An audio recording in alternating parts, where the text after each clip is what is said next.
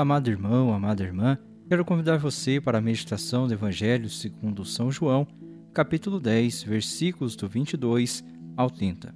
O Evangelho de hoje mostra-nos Jesus na festa da dedicação em Jerusalém. E nesta festa, que comemora a reinauguração do templo por Judas Macabeu, como podemos ver no Antigo Testamento, em 1 Macabeus, capítulo 4, versículo 36, nesta festa Jesus confirma a sua missão da parte de Deus. Jesus, que é questionado pelos judeus, até quando nos deixará em suspenso? Se tu és o Cristo, dize-nos abertamente.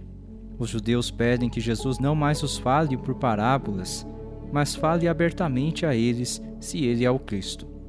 Jesus responde que já falou a eles e que as obras que ele realiza em nome do Pai dão testemunho que ele é o Cristo, mas ainda assim eles não creem em Jesus. E por eles não crerem em Jesus, não são ovelhas do seu rebanho, pois se recusam a passar pela porta, como vimos na meditação do Evangelho de ontem. Eles se recusam a ouvir a voz do bom pastor que dá a vida eterna para todos aqueles que nele creem. Somente aqueles que creem em Jesus e no seu testemunho são ovelhas do seu rebanho e possuem em si a vida eterna.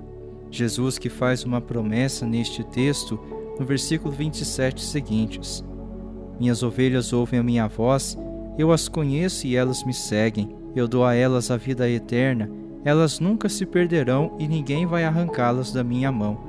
Meu Pai que as deu a mim é maior que todos, e ninguém pode arrancá-las da mão do Pai. Eu e o Pai somos um. Tudo foi dado a Jesus pelo Pai para que todos que creem no Filho possuam a vida eterna e que nada poderá nos arrancar de sua mão. Como São Paulo nos diz na sua carta aos Romanos, capítulo 8, versículo 35: Quem nos separará do amor de Cristo? A tribulação, angústia, perseguição, fome, nudez, perigo, espada? E ainda no versículo 39 da mesma carta: Nada e nem ninguém será capaz de nos separar do amor de Deus que está em Cristo Jesus, nosso Senhor. Amado irmão, amada irmã, nós, ovelhas do rebanho de Cristo, somos chamados hoje a ouvir a Sua voz e a segui-lo. Somos chamados a crer que verdadeiramente Jesus é o Filho de Deus, é o Cristo que veio para apacentar o rebanho e para dar-nos vida em plenitude. Possamos abrir o nosso coração ao bom pastor e fazer uma nova experiência do seu amor neste dia. Que Deus abençoe você.